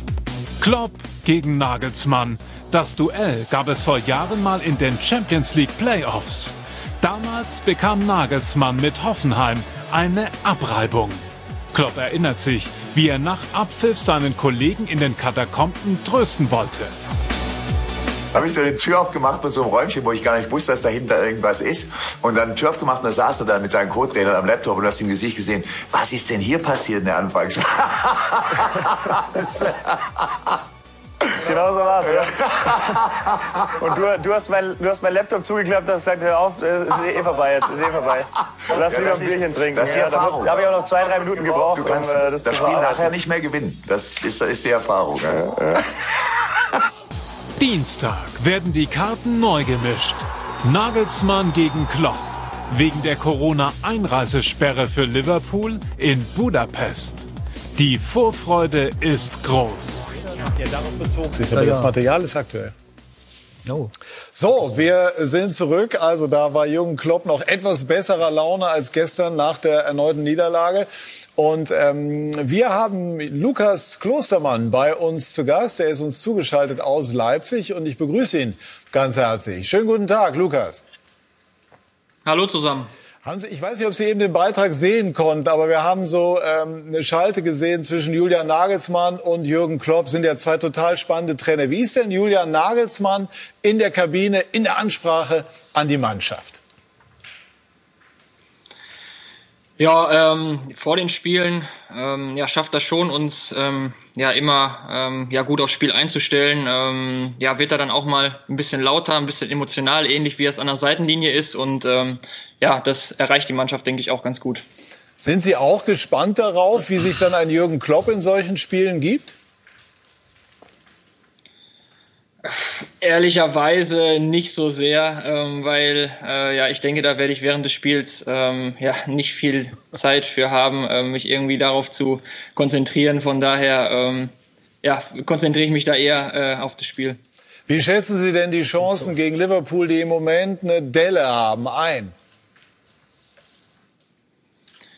Ja, ich denke schon, dass wir ähm, eine, eine Chance haben, ähm, ja, noch eine Runde weiterzukommen. Natürlich ähm, ja, spielen wir gegen eine absolute Spitzenmannschaft, das ist uns auch klar. Ähm, ja, wenn, wenn so eine Spitzenmannschaft dann mal eine vermeintliche Delle hat, ähm, ja, ist das, glaube ich, auch immer ein bisschen ähm, ja, gefährlich, weil ja, sie daraus, denke ich, dann auch ähm, ja, viel Motivation ziehen können, ähm, ja, den Box so ein bisschen umzustoßen. Von daher ähm, ja, bereiten wir uns auf ein sehr, sehr schwieriges und intensives ähm, ja, Hinspiel vor. Seit wann ist das äh, Thema Liverpool ein großes Thema in der Mannschaft? Sie haben es ja jetzt geschafft, am Wochenende die vermeintliche Pflichtaufgabe gegen Augsburg zu lösen. Könnt ihr mir vorstellen, dass das gar nicht so leicht hat, wenn man weiß, jetzt wartet das große Kaliber Liverpool in der Champions League? Ja, wir wussten natürlich schon auch, ähm, ja, dass wir uns ähm, ja, gut äh, vorbereiten wollen auf das Liverpool-Spiel und ähm, dazu gehörte eben auch das Spiel ähm, gegen Augsburg zu gewinnen. Ich denke, dass es für uns auch sehr wichtig war, ähm, jetzt nochmal diesen positiven Schwung ähm, mitnehmen zu können. Und ähm, ja, wie gesagt, deswegen äh, ja, sind wir das Spiel gegen Augsburg ähm, ja, genauso angegangen wie, wie jedes andere Ligaspiel auch. Und äh, das wollten wir gewinnen und das haben wir geschafft. Wie konkret läuft dann eine Spielvorbereitung bei Julian Nagelsmann? Gibt es da irgendwelche Abläufe, drei Tage, zwei Tage, ein Tag vorher, dann unterschiedliche Inhalte, die dann jeweils vermittelt werden? Ja, in der Regel haben wir schon ähm, vor jedem Spiel eine ähm, ja, recht ausführliche ähm, ja, Analyse vom Gegner und dann natürlich auch schon ähm, gepaart mit dem Plan, den wir ähm, ja, mit dem Ball und gegen den Ball haben.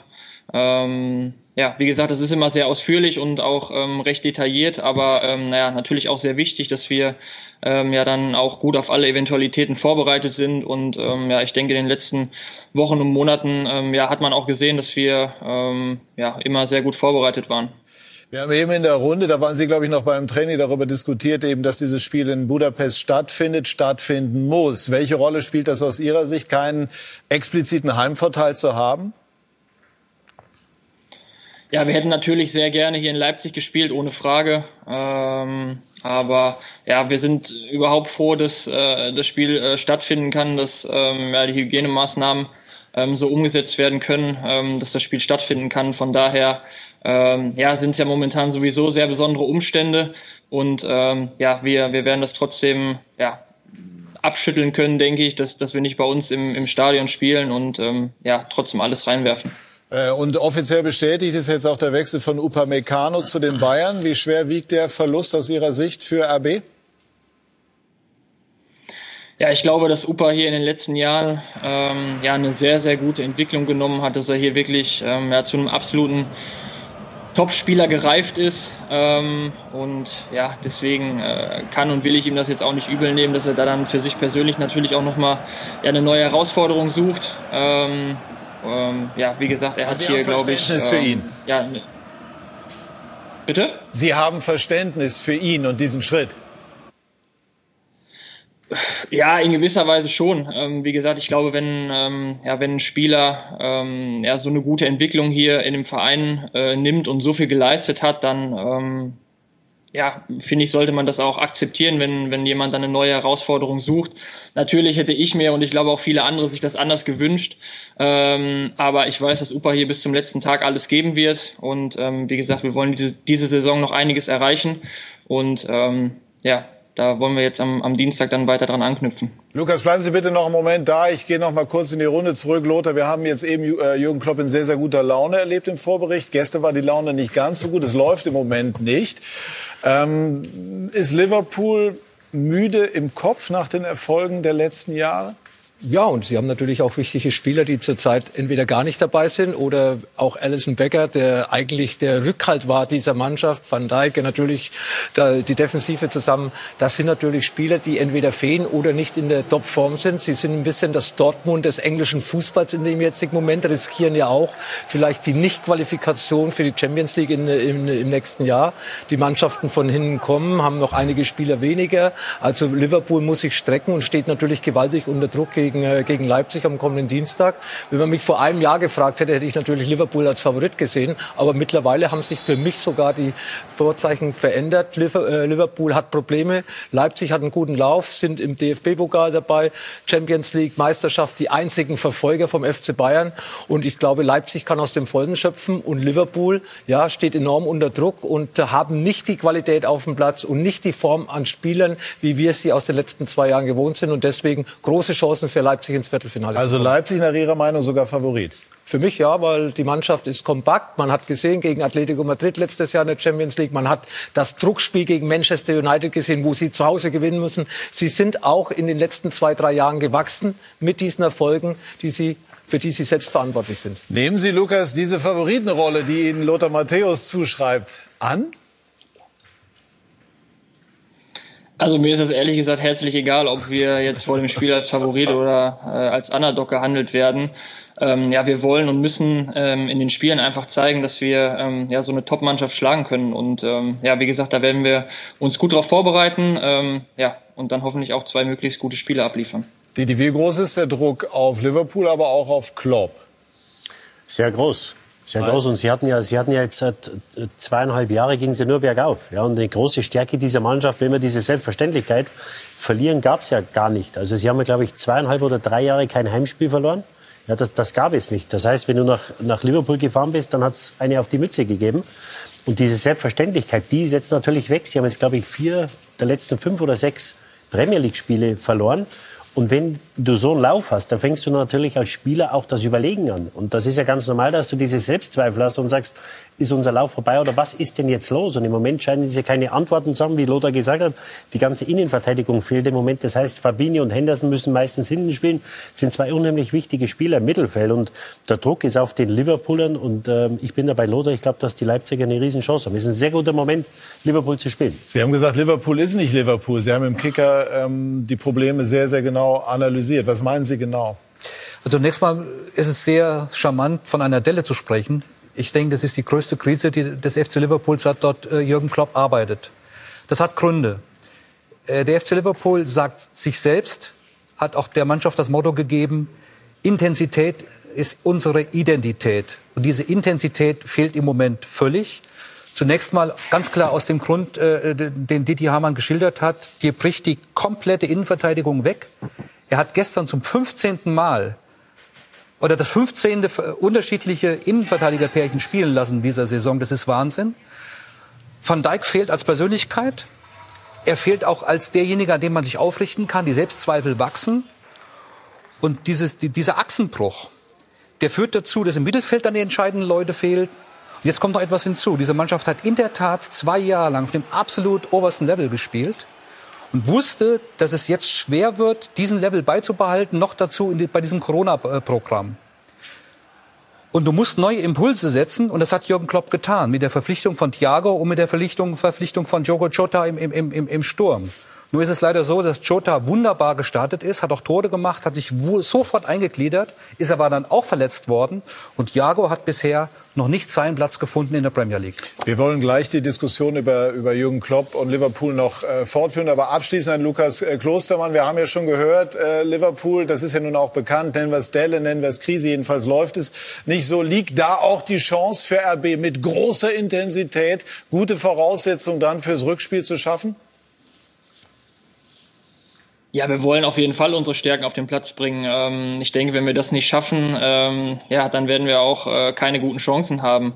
Und ähm, ja, wie gesagt, wir, wir bereiten uns gut auf das Spiel vor. Ich denke, wir können auch ähm, ja mit dem nötigen Selbstvertrauen aus den letzten Spielen ähm, ja in das Hinspiel gehen. Und wie gesagt, wir wollen einfach äh, ein geiles Spiel machen und in die nächste Runde einziehen. Das ist ein sehr guter Vorsatz. Ich danke Lukas Klostermann ganz herzlich, dass Sie gekommen sind. Wünsche viel Erfolg, beste Gesundheit. Dankeschön, dass Sie uns zur Verfügung gestanden haben. Und äh, wir haben eben ja auch darüber gesprochen, dass Jürgen Klopp nach der Niederlage gestern gegen Leicester wirklich niedergeschlagen wirkte. Und da wollen wir jetzt auch äh, mal drauf schauen.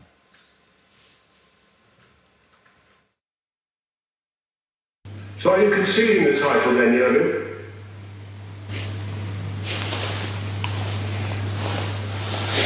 Yes, I can't believe, but yes. Also so hat man ja Jürgen Klopp eigentlich lange nicht erlebt. Jetzt muss man dazu sagen, er hat einen persönlichen schweren Schicksalsschlag erlebt. Die, die Mutter ist gestorben. Ich glaube, das relativiert alles. Und das muss man hier auch immer mit berücksichtigen. Ähm, aber klar, er wirkt, auch, er wirkt nicht ganz so kämpferisch, wie man ihn kannte. Wir bedenken die private Komponente mit, aber ich glaube, die sportliche Situation ist eben auch dementsprechend. Ja, und, und äh, Sie scheinen keine Antworten zu haben auf die Fragen oder Probleme, die im Moment gestellt werden. Und äh, natürlich diese, diese Innenverteidiger-Thematik, die wird sich nicht ändern, weil Gomez und Van Dijk fürs über die Saison hinaus äh, fehlen werden. Man hat jetzt Kabak geholt, der gestern das erste Mal gespielt hat, der den Zusammenstoß mit, mit Allison hatte beim zweiten Tor. Ähm, und wenn du so ein Spiel verlierst, wo du in der, glaube ich, in der 70. oder 72. Minute äh, das 1-0 machst und dann 3-1 verlierst, dann bist du natürlich erstmal niedergeschlagen und suchst natürlich erstmal nach Erklärungen. Und gestern, es war wirklich unglücklich. Das erste war schwer abseits verdächtig, das zweite war wieder ein Fehler von Becker und dann kriegst du einen Konter in der letzten Minute und verlierst das Spiel 3-1. Und äh, sie sind es einfach nicht gewohnt. Und sie haben ein Stück weit, glaube ich, auch das Verlieren verlernt, weil sie so lange nicht.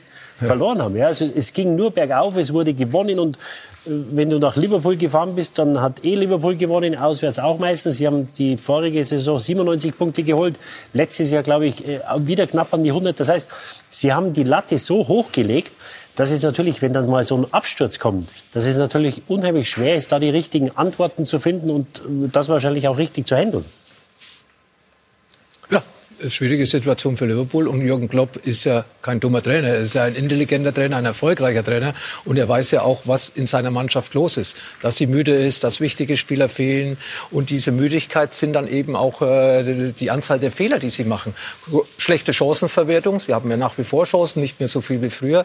Aber diese Intensivität ihres Spiels, was sie ja ausgezeichnet haben, eben auch Corona geschuldet, die kann eigentlich gar nicht mehr vorhanden sein. Und Jürgen Klopp, auch in Dortmund, hatte ja auch die Mannschaft aus ausgequetscht. Er fordert ja auch von der Mannschaft diese Intensivität. Und das hat natürlich irgendwann auch irgendwann ist dann eben die nicht mehr vorhanden. Und das Spiel von Liverpool ist nicht mehr das Spiel, was wir uns gerne reingezogen haben in den letzten zwei Jahren. Ja, genau. Und das ist der Punkt auch bei Jürgen Klopp persönlich. Das sind immer, wie er so schön sagt, 100 Prozent. Und diese 100 Prozent sind eine totale Emotionalität und bei aller Fußballfachlichkeit und es steckt unglaublich viel Trainingsarbeit dahinter.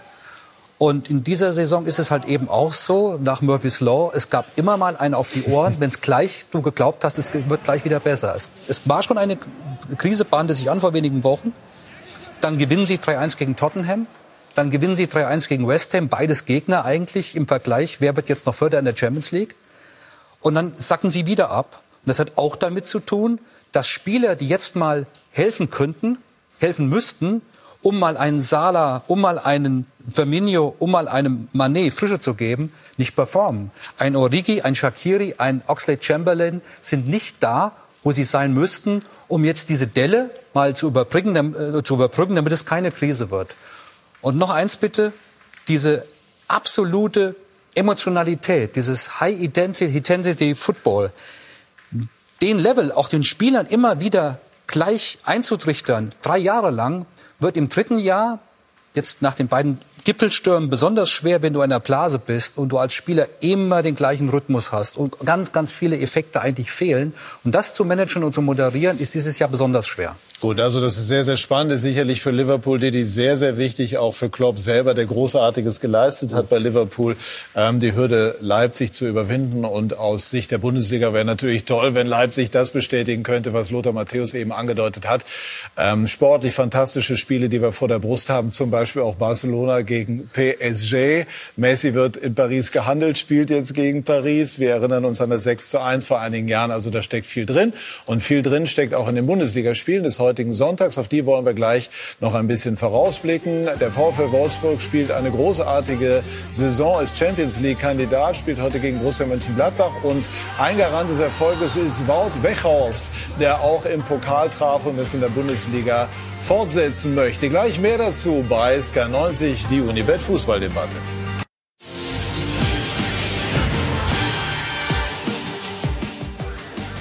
Wir sind zurück bei SK90, die Unibet Fußballdebatte und äh, Jessica Liberts ist auch bei uns, die heute durch den Bundesliga Sonntag führen wird. Jessica, zwei sehr, sehr spannende Spiele. Eintracht Frankfurt gegen den ersten FC Köln. Die Kölner zuletzt mit der positiven Überraschung in Mönchengladbach. Ist etwas Vergleichbares nach deiner Einschätzung heute auch in Frankfurt möglich?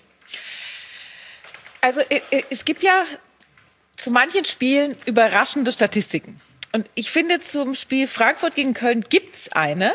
Und zwar bei keinem anderen Team feierte der erste FC Köln auswärts im Profifußball so viele Siege wie bei Eintracht Frankfurt, nämlich 15. Und umgekehrt, Eintracht Frankfurt hat zu Hause nur gegen die Bayern mehr Pflichtspiele verloren, nämlich 17, als gegen den ersten FC Köln.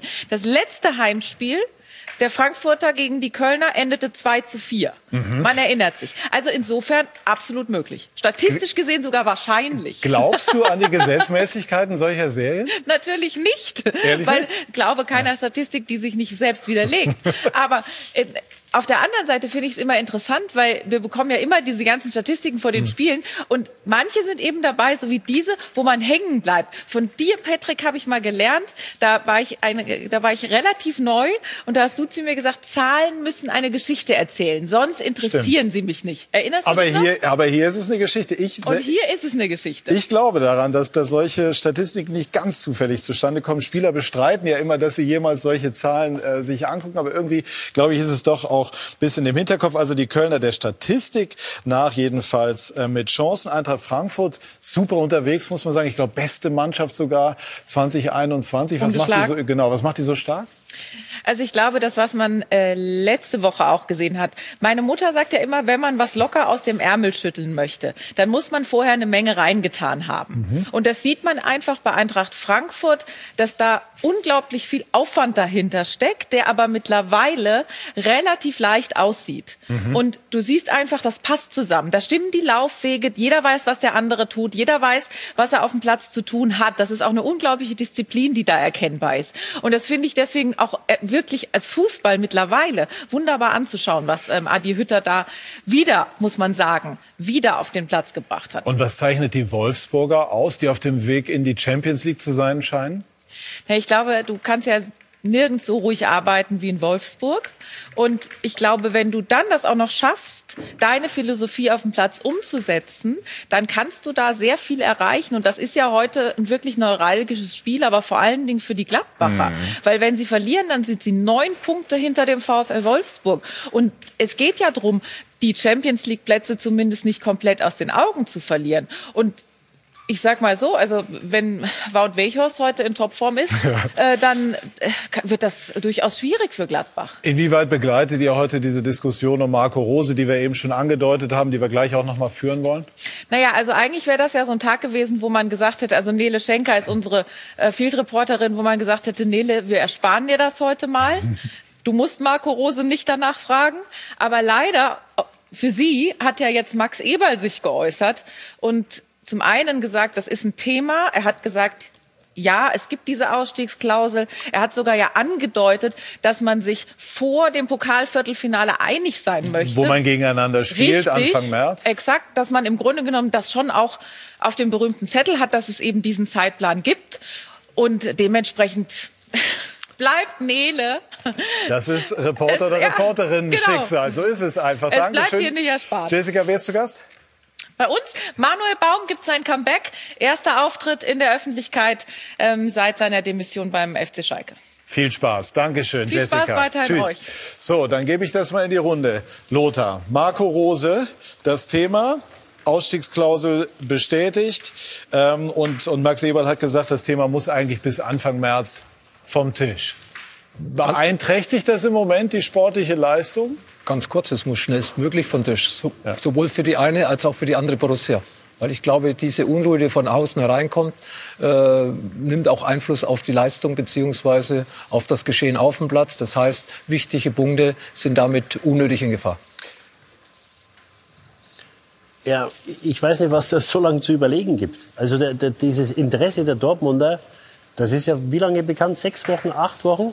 Ja gut, also kolportiert wird das ja nun schon viel länger. Ja, nein, aber die Frage, die ich mir als Dortmunder stellen würde, wenn ein Trainer, wenn ich einen Trainer will und man hat ihm ja wirklich den roten Teppich ausgerollt, wenn man das, äh, was man Wenn liest. das stimmt, ja genau. So, das heißt, äh, das ist jetzt acht Wochen her, da würde ich mir als Borussia Dortmund, würde ich mir denken, wenn einer acht Wochen überlegen muss, ob er zu uns kommen soll oder will, dann würde ich mir, bevor er kommt, über, würde ich mir schon überlegen, ob es der richtige ist. Weil wenn er das Interesse kennt und weiß, dann erwarte ich innerhalb von einer Woche, dass er sagt, ich mache das, ich, ich ziehe das durch. Weil umso länger du überlegst, umso mehr fängst du natürlich an zu überlegen. Und, und wenn einer so lange überlegen muss, wenn er nach Dortmund gehen kann, äh, dann hätte ich als Dortmunder oder als Dortmunder Fan schon ein schlechtes Gefühl, sollte er sich so entscheiden. Lothar? Ja, wahrscheinlich hat man äh, vereinbart bis Ende Februar, bis Ende März, bis Mitte März. Ich weiß es nicht. Ich weiß, dass das Interesse schon lang besteht von beiden Seiten, weil wenn das Interesse von Rose nicht bestehen würde, nach Dortmund zu gehen, dann braucht er sagen, nur sagen, ich bleibe bei der Borussia am Niederrhein. Nicht mehr, nicht weniger. Natürlich, klare Aussage. Und äh, irgendwo Titi recht. Andererseits hat man wahrscheinlich eine Vereinbarung getroffen, wo man sich bis zu irgendeinem Zeitpunkt entscheiden muss. Und die sitzt man natürlich aus. Natürlich, am liebsten wäre es jedem, wenn man weiß, was passiert in der nächsten Saison. Er geht von einer zur anderen Borussia. Die eine schafft die Qualifikation, wo er weggeht und spielt nächstes Jahr Europa League oder gar nicht international. Also das sind halt die Dinge, die dann dich beschäftigen. aber deswegen, Lothar, das ist eine Entscheidung, die triffst du für die nächsten vier, fünf Jahre. Du kannst das ja, Ja, nicht genau. abhängig machen, ob jetzt die Dortmund in die Champions League kommen oder nicht. Ja, alles richtig. Aber mir ist das ein bisschen eindimensional. Wir reden hier darüber, wie das wirkt für Borussia Dortmund. Es gibt auch noch Borussia Mönchengladbach und es gibt Gladbacher Fans, die auch wissen wollen, was los ist. Und es gibt auch mit Sicherheit, das Verhältnis ist ja nicht zerrüttet, bis jetzt zumindest nicht, auch Absprachen zwischen Max Eberl und, und Marco Rose, wie man damit umgeht. Auch Gladbach hat jetzt einiges vor sich, möchte auch noch international spielen, muss noch einiges leisten, um das wirklich zu schaffen. Insofern, bitte vergesst mir bei der Diskussion nicht, wie das auf Gladbach wirkt, wenn es zum falschen Zeitpunkt in unter falschen Umständen heißt, Rose geht, und jetzt, jetzt seht mal zu, wo er bleibt. Ja, aber die Gladbacher. Fans wollen mit Sicherheit auch lieber heute als morgen wissen, falls er geht. Klar, aber du hast auf, auf, bei allen drei Parteien, bei Dortmund, bei Rose wie bei Gladbach, den durchaus berechtigten Anspruch, den bestmöglichen Zeitpunkt zu finden. Ob du den für alle drei Parteien optimal richtig findest, sei dahingestellt. Deshalb ist es richtig, klare Auskunft zu geben. Aber äh, was ist für was ist positiv? Wann ist der richtige Zeitpunkt Der für Dortmund? Wann ist er richtig für, für Der, Gladbach? der Zeitpunkt für alle ist schon lange vorbei. Der wusste vom Interesse, die Gladbacher wussten seit möglicherweise schon. Anfang der Saison. So, äh, Anfang der Saison wussten sie schon. Dass du das da nicht machen kannst, ist klar. Nur die wussten das. Aber das um, um die Jahreswende hätte ich gesagt, wäre der richtige Zeitpunkt gewesen, zu sagen, dann wissen die, die, wie sie planen können, die wissen, es kommt ein neuer Trainer, die müssen einen neuen Trainer holen und jeder weiß Bescheid. Der Zeitpunkt, umso länger das geht, umso mehr bin ich bei Lothar. Ich glaube, dass das den, den Gladbachern im Moment mehr schadet als, als allen anderen. Das war mir wichtig nochmal zu sagen, dass man Gladbach nicht vergisst, was das Ja, jetzt ja, für eine. Bedeutung dort hat. Wir, Klar. wir reden von beiden Borussen. Aber, aber da muss man auch sagen, dass Max Eberl hat gesagt, wenn ich diese Klausel nicht in den Vertrag genommen hätte, dann wäre er nicht zu uns gekommen. Das heißt, die Klausel haben die Gladbacher in den Vertrag reingeschrieben und dann ist es nur legitim oder klar, wenn er gute Arbeit leistet, dass andere Vereine kommen und ihn holen wollen. Es ist aber ein Unterschied, ob ich Profis am Werk habe, also auf der einen Seite sage ich jetzt mal Zorg und Rose, auf der anderen Seite Eberl und Rose und, und, und vereinbare gewisse Dinge, die mit den nächsten Jahren zu tun haben und mit dem Vertrag zu tun haben. Und die öffentliche Wirkung ist wieder mal eine andere und die passt dann manchmal auch nicht gerade in die Ergebnisserie rein, ob sie nun in Gladbach nicht so gut läuft oder in Dortmund nicht so gut läuft. Sind denn alle sicher? Nur mal einmal gefragt. Also Marco Rose ist im Moment Siebter mit Gladbach. Dass er derjenige ist, er ist ein Trainer, der Gladbach sicherlich einen sehr aktiven Spielstil vermittelt hat und so weiter. Wenn man jetzt mal im Moment nur aufs Ergebnis guckt, ist er dann derjenige, der Borussia Dortmund dramatisch weiterbringt? Also ich glaube, dass er ein, Dort, äh, ein Trainer für Dortmund ist, der die Mannschaft äh, im Endeffekt emotional ja, was anderes rüberbringen kann wie viele seiner Vor äh, Vorgänger. Äh, er ist ganz sicher noch nicht auf den Olymp angekommen, aber er ist ein Trainer, der eine gute Mannschaft besser machen kann. Und äh, deswegen würde ich mich natürlich freuen als ehemaliger München-Gladbacher, wenn er München-Gladbach bleibt. Hervorragende Arbeit bisher gemacht, junge Spieler auch entwickelt. Neuhaus zum Beispiel, riesigen Schritte nach vorne gemacht und auch die anderen.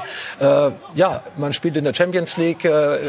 Es ist eine Sache, die er entscheiden muss, aber bitte schnellstmöglich. Ja, also nicht falsch verstehen die Frage. Ich habe auch einen sehr guten Eindruck von ihm. Aber wenn so, so ein äh, äh Transfer eines Trainers passiert, müssen ja alle wirklich zu 100 Prozent überzeugt sein.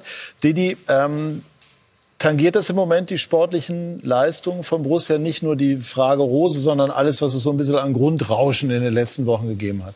Ja, also als Spieler nimmst du das natürlich wahr, aber es sollte die die Leistung nicht negativ beeinflussen. Auf der anderen Seite hat er, glaube ich, ein sehr enges Verhältnis mit vielen Spielern und die werden wahrscheinlich auch hoffen, dass bald eine Entscheidung kommt und bald eine Entscheidung äh, pro Borussia Mönchengladbach kommt.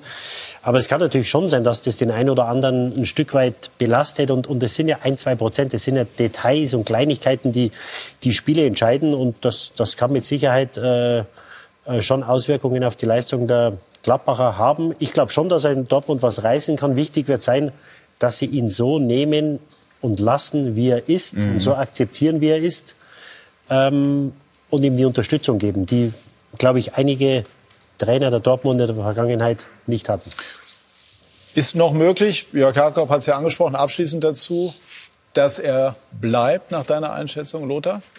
Denn er hat in Gladbach einen hervorragenden Club, das, das wollen wir auf keinen Fall Das ist ein hervorragender Club und er hat ja seine Mannschaft bekommen, ja. die hat er in Max Eberl eigentlich so ein bisschen zusammengebaut, die, nach ja. seinen Vorstellungen. Eigene Spieler, die er schon in Salzburg trainiert hat, ja, vor der Saison auch wieder Lazaro und Wolf dazugekommen, zwei ehemalige Salzburger Spieler von Marco Rose. Also Marco Rose ist auch in München-Gladbach der rote Teppich hingelegt worden, seine Wünsche sind erfüllt worden, er konnte den Kader zusammenstellen, viele junge Spieler aus Frankreich vor allem, viele dabei. Also er hat in Gladbach beste Voraussetzungen Voraussetzungen. Aber vielleicht sieht er seine Zukunft äh, bei, bei Schwarz-Gelb. Gut, also die Entscheidung muss zeitnah herbei. Ich glaube, darauf können wir uns definitiv einigen. Lothar, die Tipps für äh, die heutigen Spiele. Eintracht Frankfurt gegen den 1. FC Köln. Mit Erfolgstrainer Adi Hütter gewinnt Frankfurt 2 zu 0 und passt mal auf, wo Adi Hütter überall auf der Liste steht. VfL Wolfsburg. Weil wenn sich das Trainerkarussell ja. mal bewegt, dann ja, bewegt absolut. sich auch beim Frankfurter Trainer einiges, weil er macht hervorragende Arbeit. Absolut. Wolfsburg gegen Gladbach? 1 zu 1, ja. Tolles Spiel, ganz sicher, ja. Interessantes Spiel. Ja. Wolfsburg kann einen riesigen Schritt machen in Richtung Champions League. Und wenn die Gladbacher heute verlieren, ja, dann müssen sie wirklich hoffen, ihr vielleicht großes Ziel, das mehr intern gesteckt worden ist, doch noch zu erreichen. Aber trotz alledem, Gladbach spielt eine tolle Saison, auch noch im Pokal gegen Dortmund. Ja, aber ich glaube, dass sie in Wolfsburg heute nicht gewinnen werden. Didi, Frankfurt-Köln? Äh, 3-1. Ich glaube, dass die Wolfsburger Gladbach schlagen. Nochmal 3-1. 3-1. Also wären, wären Big Points und es ist auf alle Fälle sehr, sehr spannendes Programm bei uns und deswegen wollen wir Sie da noch mal mit an die Hand nehmen. Also die beiden Bundesligaspiele dieses Sonntags haben wir jetzt ausführlich besprochen. Was läuft wo? Ab äh, 14.30 Uhr die Vorberichterstattung. Jessica ist ja schon da. Dann haben wir die zweite Liga. Thorsten Matuschka und Yannick Erkenbrecher sprechen sich auch schon warm. Bochum gegen Braunschweig unter anderem und 1. FC Nürnberg gegen FC St. Pauli. Äh, Premier League haben wir auch heute und morgen dann Thomas Tuchel, heute Nachmittag Arsenal gegen Leeds. Und wir haben Ricardo Basile, meine Geschichte. Er knipst momentan, wie er will, schießt eine Bude nach der anderen. Wout Weghorst zeigt uns heute, wie er privat lebt und verrät uns ein bisschen, wie er sich seine Zukunft vorstellt. Also dranbleiben, dann sehen wir uns gleich. Bleiben Sie also dran. Dankeschön für Ihr Interesse. Schönen Sonntag noch. Machen Sie es gut. Tschüss und auf Wiedersehen. Ciao.